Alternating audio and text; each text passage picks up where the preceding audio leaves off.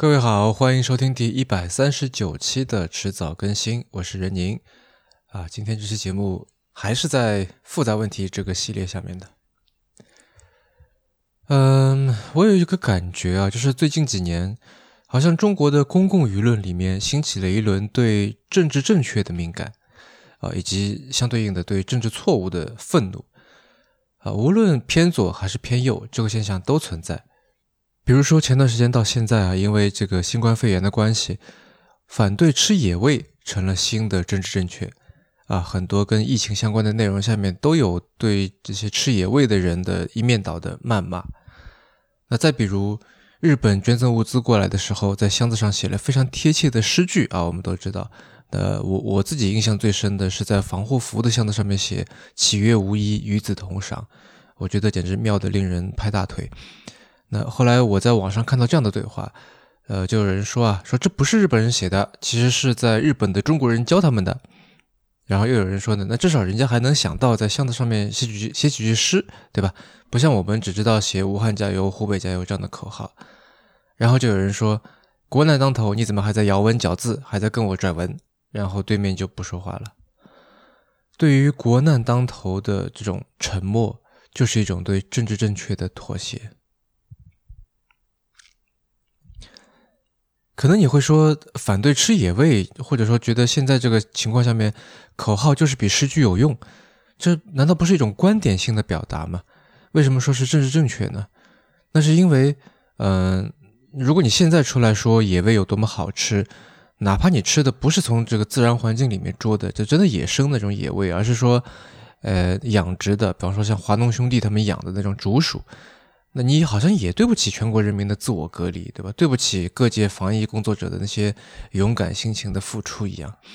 如果你现在还在赞美诗句，还在挑剔武汉加油太直白，那你就是没有大局观。什么意思呢？嗯，你想想看啊，其实这两件事情到底错在哪里呢？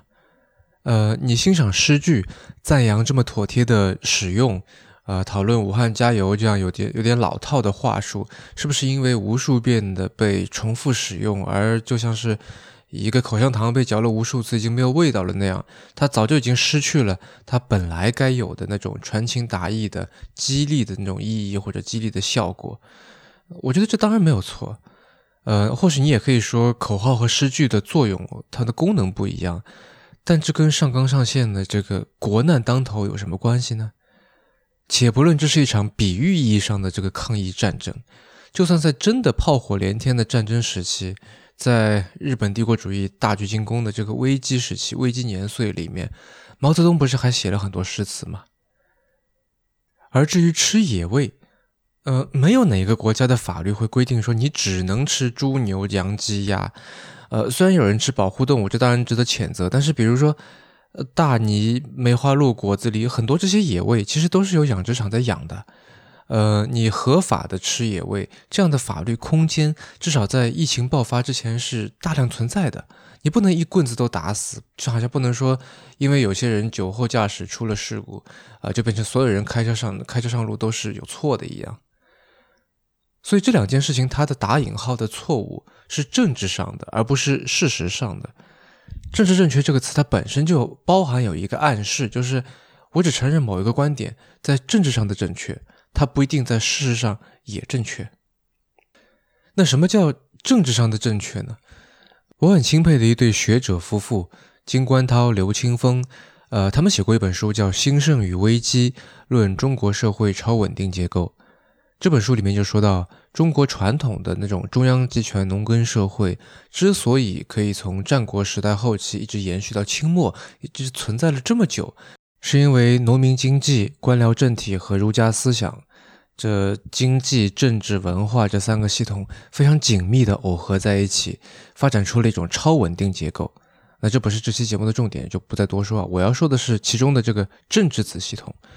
呃，金观涛和刘清峰从控制论的角度出发，分析了他的输入和输出，然后他们引用了政治学家戴维·伊斯顿的观点啊，David Easton，他说呢，这个政治系统的输入啊，可以区分为两种类型：要求和支持。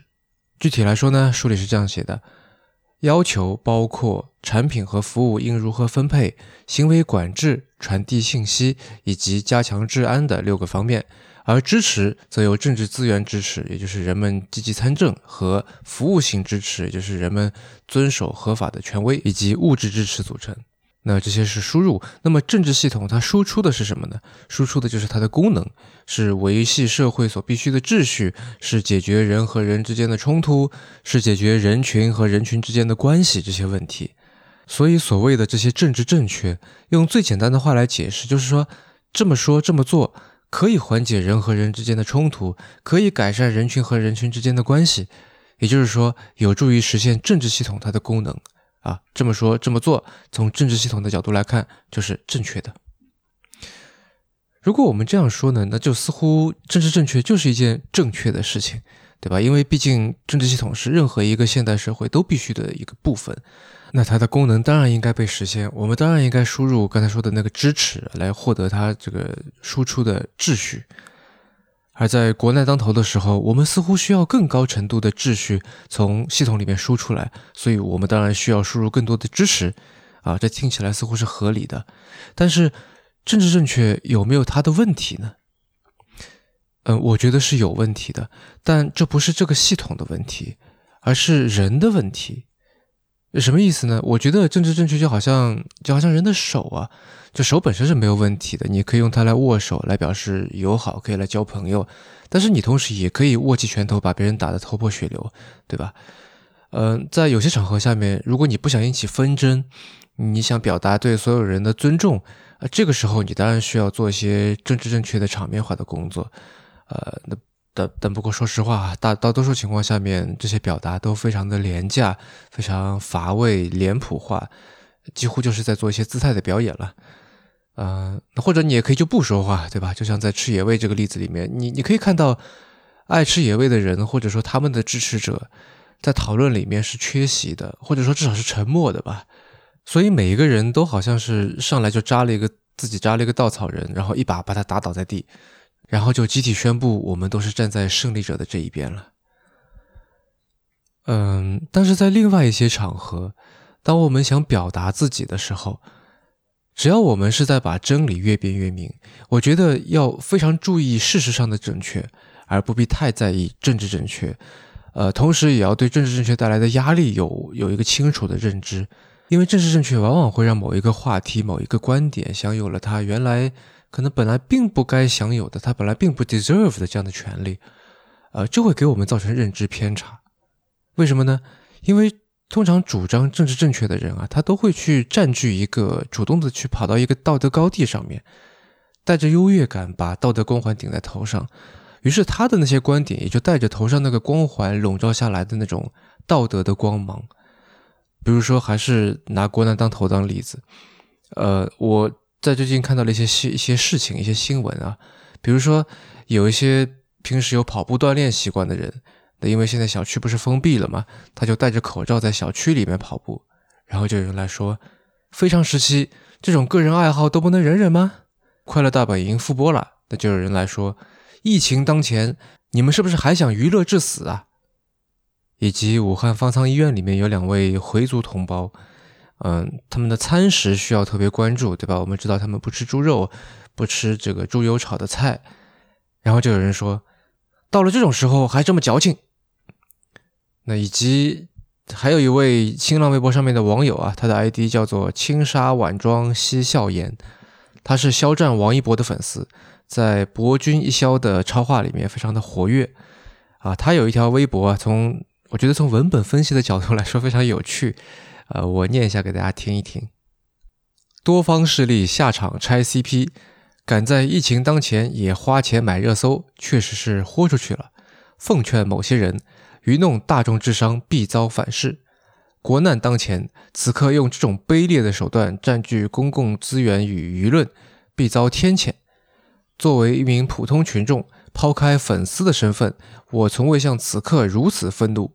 我泱泱大国此刻正遭受苦难的磨练，多少勇士用生命在前线奋战，居然会被这些人当做一个难得的舆论窗口，吃着人血馒头来拆 CP，可笑至极，也嚣张至极。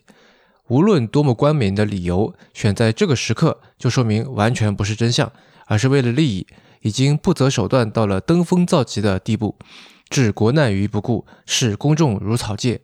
就凭这一点，你们永远也配不上大众的喜欢。你们不就是想让 CP 脱粉？放话在此，除非他俩官宣和他人结婚，我将一直是他俩的 CP 粉。就算各自结婚，我转成他俩的双蛋粉丝。以后你们黑一次，我加倍购买他俩的代言或公益一次。你们若能凭这些不堪的手段将果园人数降低，降低一倍，我追加氪金十倍。你们越是不想看见，我越要将他俩的名义以爱之名、公益和热忱传遍大地。星星之火可以燎原，道阻且长。我们走着看，果子们加油！哥哥弟弟加油，祖国加油！没有乌云不会消散，唯有携手向前。呃，上面这些啊，跑步、看综艺，这个遵守宗宗教的饮食禁忌，那它当然都是事实正确的事情啊。我不知道这个拆 CP 算不算是啊？我念出来只是单纯觉得这段话很有意思。但是他在现在这个情况下面，都可以用政治不正确来压制啊，连拆 CP 也可以。所以，我们看到政治正确不是一个好像离我们很远的话题，好像只是跟种族歧视、跟 LGBTQ 平权之类的，就是我们一般在西方媒体里面见的比较多的议题有关系的。政治正确跟我们生活的方方面面都相关，而且放到我们节目复杂问题的这个语境下面，它也是一个简化器，或者说是一个盖子，它会掩盖真实存在的冲突的。呃，就好像我们经常说的这个面上过得去，对吧？因为它的作用是导向政治上的正确嘛，而不是真正去解决问题，对吧？有的时候他是不来讨论问题本身的，啊，我就说话小心一点，你开心就好。那至于我内心是怎么想的，呃，你能不能够理解我是怎么想的，我也不说出来，对吧？有的时候那就是国难当头，所以就怎么样怎么样这样一刀切的论述。嗯，最近几年出来的一些事情啊，所谓的黑天鹅的事件。呃，英国脱欧呀，特朗普当选啊，这些事情令人始料未及。我觉得部分的原因就是因为我们太遵从政治正确了，我们没有去，或者说我们不敢讨论民族主义、讨论民粹主义，把他们放到台这个台面上面来说来讨论，从而以我们以为问题不存在，结果问题一旦显露，很多人就百思不得其解，惊讶的下巴都掉了。而且我们还要看到，就像金冠涛和刘青峰写的那样。政治系统是整个社会系统的一部分啊，它跟经济系统和文化系统都是深深的耦合的。它需要的大部分物质支持都要靠经济系统来提供，而至于资源性支持，比方说大家去积极的参政，为政治机器运作去提供原料啊，跟这个服从性支持，那就不是经济系统的功能了，它却往往取决于一个社会的文化系统和道德规范，比如说。这个国难当头的背后的这个政治正确当中，我觉得就有一个道德困惑。这个道德困惑就让许多人无法理解，为什么在疫情初期，也许你也看到新闻了，香港医生为什么他们会因为要求港府去封关隔离和确保医疗物资充足而自发组织罢工呢？嗯，我们不是觉得说这个你作为医生，不是是不是应该？舍小家为大家，或者说你就算心里不是这么想的，你说是不是不该公开的表达出来？不是都说医者仁心吗？对吧？怎么这么多香港医生都这么打引号的这么自私呢？或者说他们这么自私，反而也不觉得是个问题，还要去去宣扬呢？哎，或者我们再换一个角度，就是疫情爆发的时候，医院和医生不是更有生意做吗？对吧？香港不是资本资本主义制度吗？资本主义难道不是每个毛头毛孔都滴着血？资本家不是就想多挣钱吗？那疫情爆发，这个开医院的人不是更开心吗？这种道德困惑，这个两方面的道德困惑，其实来自于我们对道德观和经济体制同步变革的忽视。呃，王国香有一本书，标题叫《自主权利的道德界限：从经济学视角求解伦理学难题》，它里面就说到了这点啊。他说，我们看到。昔日用来规划计划经济生活方式的无私利人、无私利社会的道德观或道德规范，还在一成不变地出现在今日市场经济时代的各种教科书中，也频繁出现在各类媒体中。而作为无私利人道德观的典型形象的雷锋精神，也依然不时地被媒体推崇或赞扬。一方面，由于扩大个人自主权利和让一部分人先富起来的政策的实施，使人们在现实生活中已经清晰地感悟到，原有的计划经济道德规范已经失去约束力，维护个人自主选择的权利，追求个人利益最大化，已经是名正言顺、合理合法的行为。另一方面，由于在改革舆论宣传中只讲转变资源配置方式与扩大自主权利的必要性，却不讲转变道德观的重要性。从而使人们不知道市场经济道德和计划经济道德有何不同。一言以蔽之，对于今日的许多中国人而言，除了知道计划经济的无私利人道德已经寿终正寝之外，不知中国市场经济道德为何物，从而陷入市场经济道德虚无主义的深渊之中。嗯，我相信上面这段话应该会有许多人心有戚戚焉吧。而对市场经济道德体系里的政治正确讨论。前两年的一个案子，我觉得可以作为思考的对象。呃，我们知道，在二零一五年，奥巴马时代的这个联邦最高法院啊，他就宣布了同性婚姻在全国范围内、全美国范围内都合法。那在这之前呢，在有一些州同性婚姻是合法的，那么在另一些州还不合法。但是无论在哪里，美国的基督教传统都是反对同性婚姻的。然后就在二零一二年，在美国的科罗拉多州，啊，同性婚姻还没有合法化。那么那里的一对同性情侣呢，就跑到这个同性婚姻合法化的马赛诸塞州去登记结婚，然后呢，再回到科罗拉多州来办他们的婚礼。呃，那为了婚礼呢，让他们就要到当地的一家蛋糕店去定制结婚蛋糕。那么，但是呢，蛋糕店的店主就说啊，如果你们要买那种已经做好的现成的蛋糕，那没问题，你买吧。但是你要我为一场同性婚礼去定制一个蛋糕，因为同性婚礼有悖于我的基督教信仰，所以我不愿意提供这个服务。那然后这对同性情侣就认为他歧视同性恋啊，投诉到科罗拉多州的这个人权委员会。那委员会就勒令店主，你必须为同性恋去制作蛋糕啊，还要罚他的款，还要强制他参加反歧视的培训。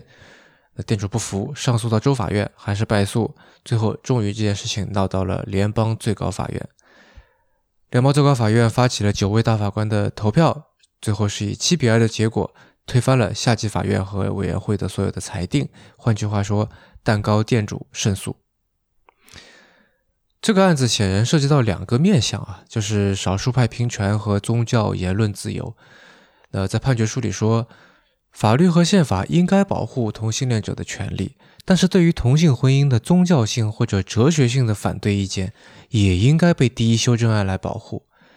啊，这个宪法第一修正案，香香在第一百二十九期节目里面有介绍过哈。他说，少数群体有权要求获得跟所有人一样的对待，平等的对待，但前提是宗教因素不涉及在内啊，要 religion neutral。所以，基督徒店主不给同性婚礼提供蛋糕定制服务，不构成歧视。嗯，这显然是两大美国政治正确的招牌的一个正面交锋哈。你去看当中当时各种人发的一些言论哈，我觉得非常有意思，让我想到难怪尤瓦尔·赫拉利就会在《未来简史》里面说人文主义是当代的宗教啊。而这个火星撞地球的过程，也许也可以给我们如何在中国语境里面提供跟政治政治相处的一些启发吧。啊，比如说在国难当头的时候，个人发表对政府工作的批评或者意见，那算不算没有大局观呢？啊，说到这里就打住吧，这期有点长了哈。下一期我想来谈谈国民性。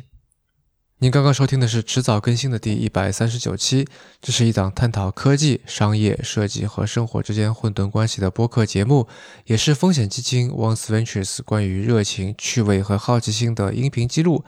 我们鼓励你与我们进行交流。我们的新浪微博 ID 是迟早更新四个汉字，啊，电子邮箱是 embrace at weareones dot com，呃，鼓励您写邮件过来哈。那么，如果你想要访问迟早更新的网站，呃，可以在浏览器的地址栏输入刚才的这个邮箱的后缀啊，w e a r e o s 点 c o m。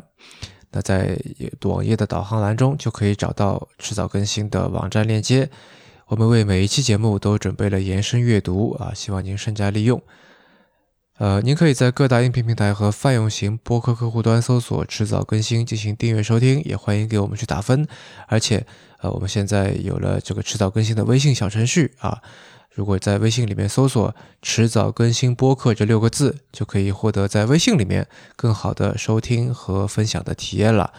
啊，那么同时啊，如果您喜欢这档节目，喜欢迟早更新，也欢迎您收听我跟 Real 搭档的播客《提前怀旧》。提前怀旧现在只能在泛用型的播客客户端收听。呃，我们希望通过做迟早更新这档播客，能够让熟悉的事物变得新鲜，让新鲜的事物变得熟悉。下期见。